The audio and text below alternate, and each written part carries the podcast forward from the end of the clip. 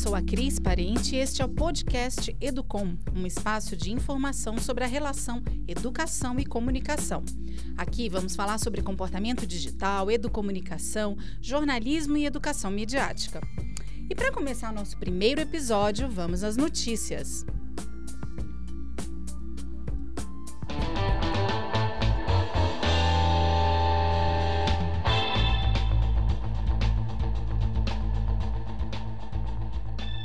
Dia dos Professores, o jornal Estadão de São Paulo lançou o Estadão na Escola, em parceria com o Instituto Palavra Aberta.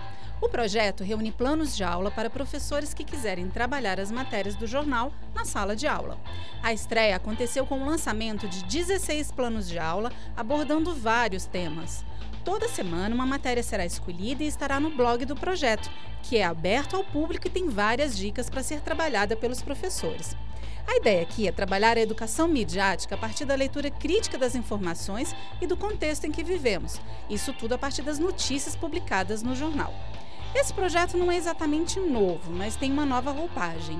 Desde a década de 80, vários jornais brasileiros passaram a desenvolver projetos que uniam o jornal à educação em várias escolas. E entre os objetivos estava o estímulo à leitura dos alunos a partir desse veículo, além de trazer a atualidade para a sala de aula em diversas disciplinas.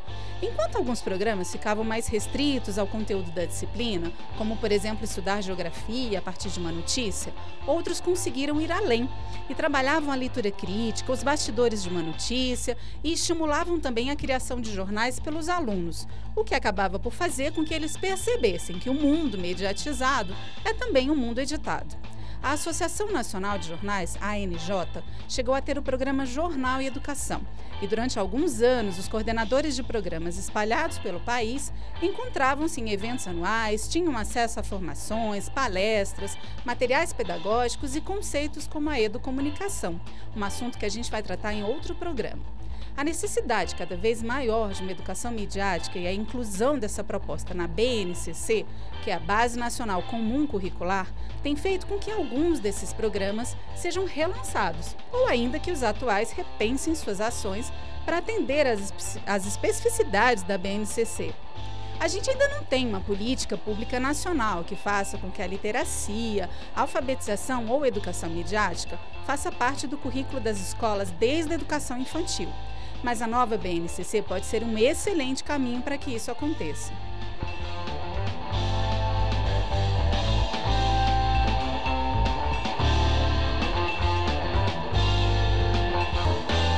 Informação que a gente quer partilhar é que 20 de outubro foi o Dia Internacional de Combate ao Bullying. Essa palavrinha em inglês, ainda sem tradução para o português, é a junção de bully, que quer dizer valentão, e o sufixo ing, que em inglês representa uma ação contínua. Bullying quer dizer então atos de agressão, perseguição e intimidação de forma repetida contra uma pessoa ou um grupo.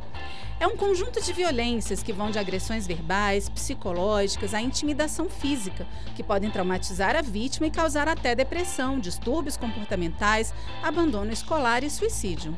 O bullying é um assunto sério, gente. Uma pesquisa feita pelo PISA, Programa Internacional de Avaliação de Estudantes, mostrou que 18% dos jovens brasileiros sofrem com bullying. Isso tem que ser discutido em família, nas escolas, no local de trabalho. Afinal, quando a brincadeira só tem graça para quem faz, isso aí tá errado, certo? Pior ainda é que com o advento da internet e das redes sociais, o alcance do bullying, aí neste caso cyberbullying, fica ainda maior. Uma das ações que a gente pode estimular para diminuir os casos de bullying é o exercício da empatia. E quem vai dar uma palavrinha sobre ele é a pesquisadora brasileira e comunicadora Fabiana Gutierrez, fundadora do projeto Carlotas, que concedeu uma entrevista para o projeto cyberbullying.pt sobre empatia e relações digitais. Vamos ouvir um trechinho dessa conversa chave na, no, no, no, online, uh, primeiro que essas crianças e jovens, na verdade, elas têm que estar muito próximas dos pais.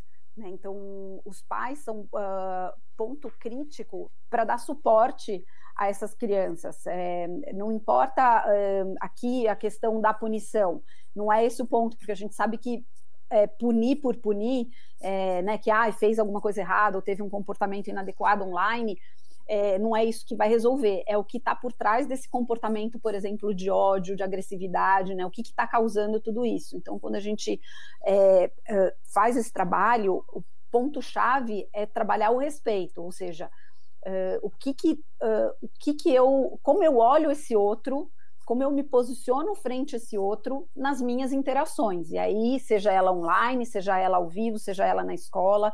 Então, é, na verdade, a gente tem tem que ter uma integração muito grande entre os, entre os responsáveis, aquela comunidade ao qual a criança e o jovem estão inseridos, então seja a escola, seja um clube, seja o bairro, enfim, né? Então os adultos responsáveis, uh, eles deveriam né, dar esse suporte até porque a gente está falando de suporte emocional. Quando essas questões acontecem, uh, muito provavelmente a gente esbarra em questões emocionais não resolvidas. Então, uh, um movimento né, principal, quando a gente faz um ato de desrespeito com o outro, muitas vezes a gente está tentando. É, exaltar as nossas qualidades, diminuindo o outro.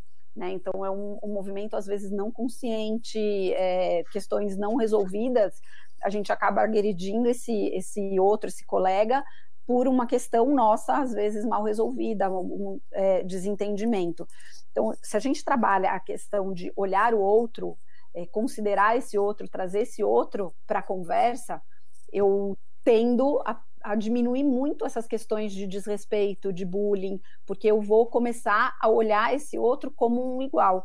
Uh, tem um livro muito interessante do uh, Simon Baron Cohen que fala The Science of Evil, que ele estuda quais os comportamentos uh, levam a pessoas não terem, terem o zero grau de empatia, né? Que ele fala no estudo dele. Uh, e obviamente tem algumas patologias para isso, mas principalmente é, esse movimento ele acontece quando eu desumanizo o outro, quando eu tiro do outro esse olhar que uh, de alguma forma eu me reconheço nele, né? Então eu, eu, reconheço esse outro com a mesma humanidade que eu tenho, eu me conecto com esse outro de alguma forma. A partir do momento que eu distancio isso, isso me dá uma falsa sensação de, de autorização de poder diminuir, de fazer algum mal para ele.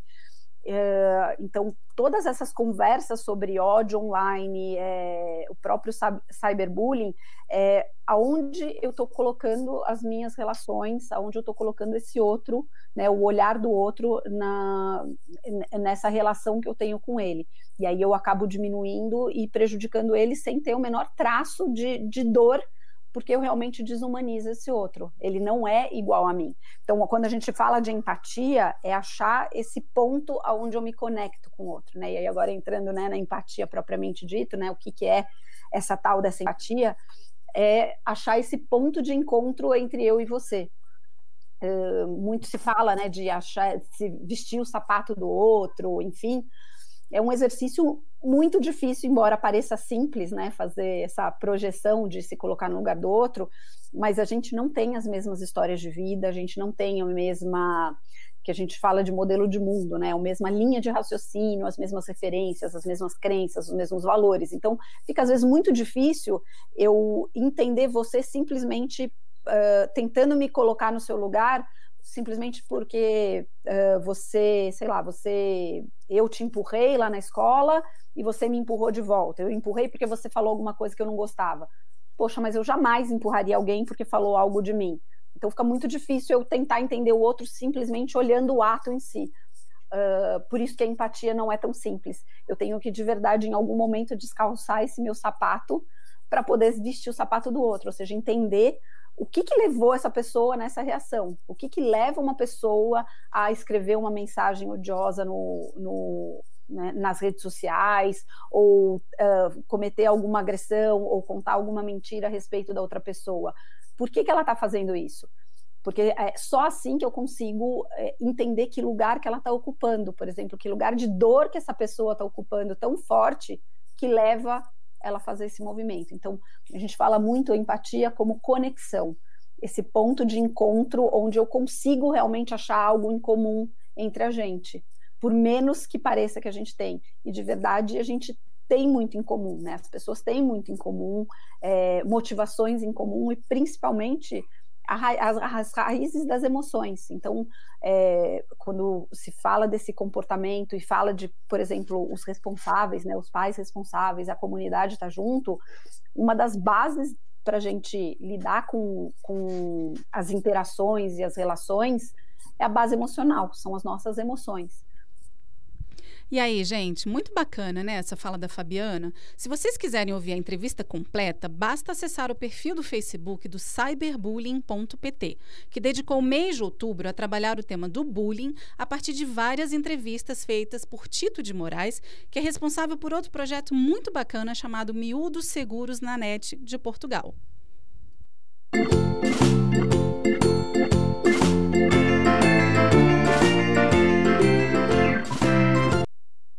Nosso programa com o quadro Dicionário. Será que a gente conhece bem as palavras que usa?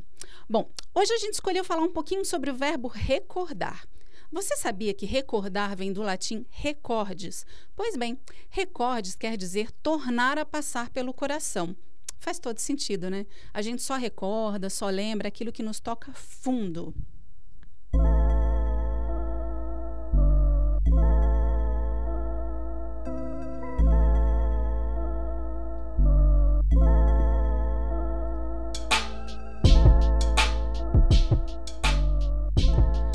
Terminar nosso primeiro episódio, a gente gostaria de compartilhar uma música que pode ser trabalhada em sala de aula ou até em uma boa conversa em família e entre amigos e que tem um tema que a gente pode discutir um pouquinho, que é a representatividade. Afinal, como é que você acha que jovens pobres de periferia são representados na grande maioria dos veículos de comunicação? Se você pensasse em uma editoria de jornal, por exemplo, eles estariam em qual delas? E sobre qual tema eles seriam personagens? Para nos fazer refletir sobre esse tema da representatividade de jovens de periferia, a gente vai ouvir a música Página de Jornal do Cidade Negra. Espero que você curta e inspire-se.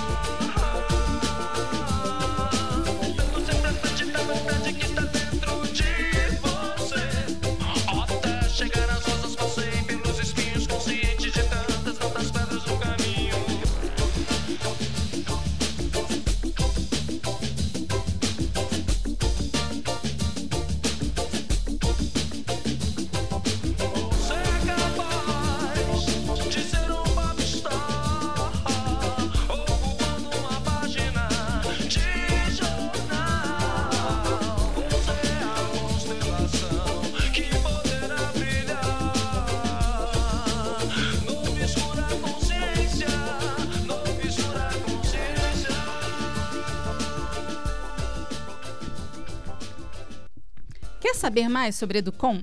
Acesse o mediaeducação.com.